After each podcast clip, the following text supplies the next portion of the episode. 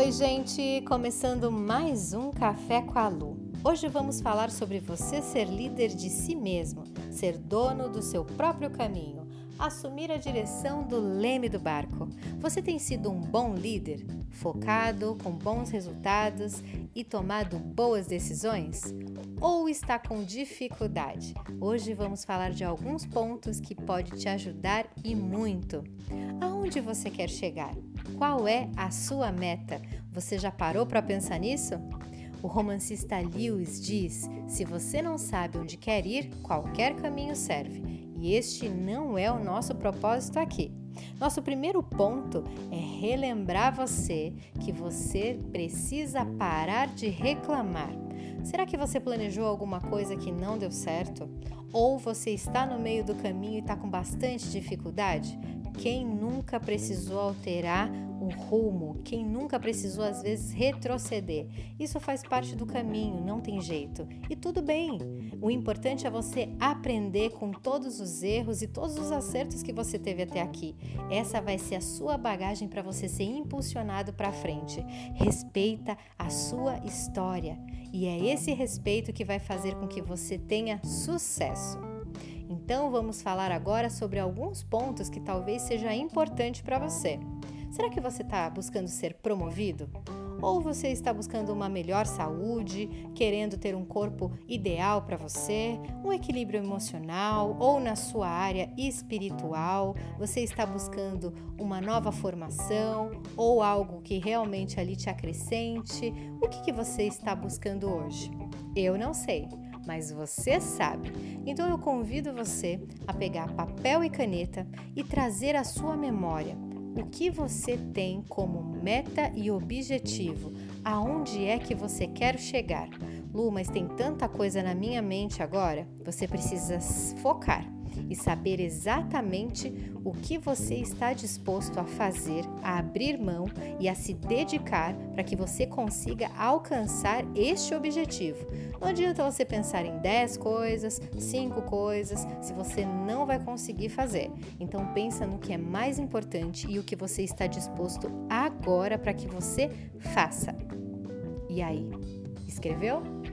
Ótimo! Agora que você sabe qual é o seu objetivo e qual é a sua meta, você precisa planejar quais são as estratégias e o que você vai fazer para alcançar esse objetivo e essa meta que está aí. A primeira coisa é um exemplo que eu vou te dar.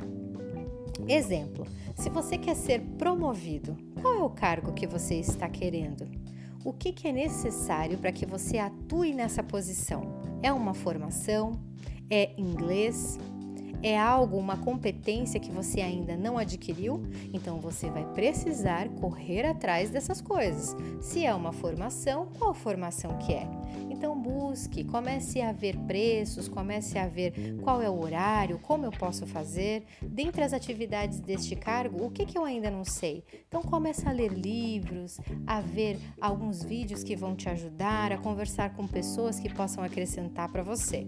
E isso vai te ajudar muito, trazer clareza e definir exatamente o que você precisa para alcançar aquele objetivo e em quanto tempo você quer alcançar este objetivo. Isto vai ser decisivo para você. Não adianta você saber o que você quer fazer ou como você vai fazer se você não tiver um período determinado para que você alcance este objetivo. Então coloque um período que seja coerente e que você consiga cumprir, certo? Então, já que você sabe o como você vai fazer, a estratégia e o tempo para isso, agora você precisa ter atitude. Você precisa começar. Então, comece e comece agora. Se você pensa que você pode ou se você pensa que você não pode, de qualquer forma você está certo, diz Ford. Então você precisa realmente pensar positivo então comece e tenha uma atitude positiva para que você consiga alcançar estes objetivos.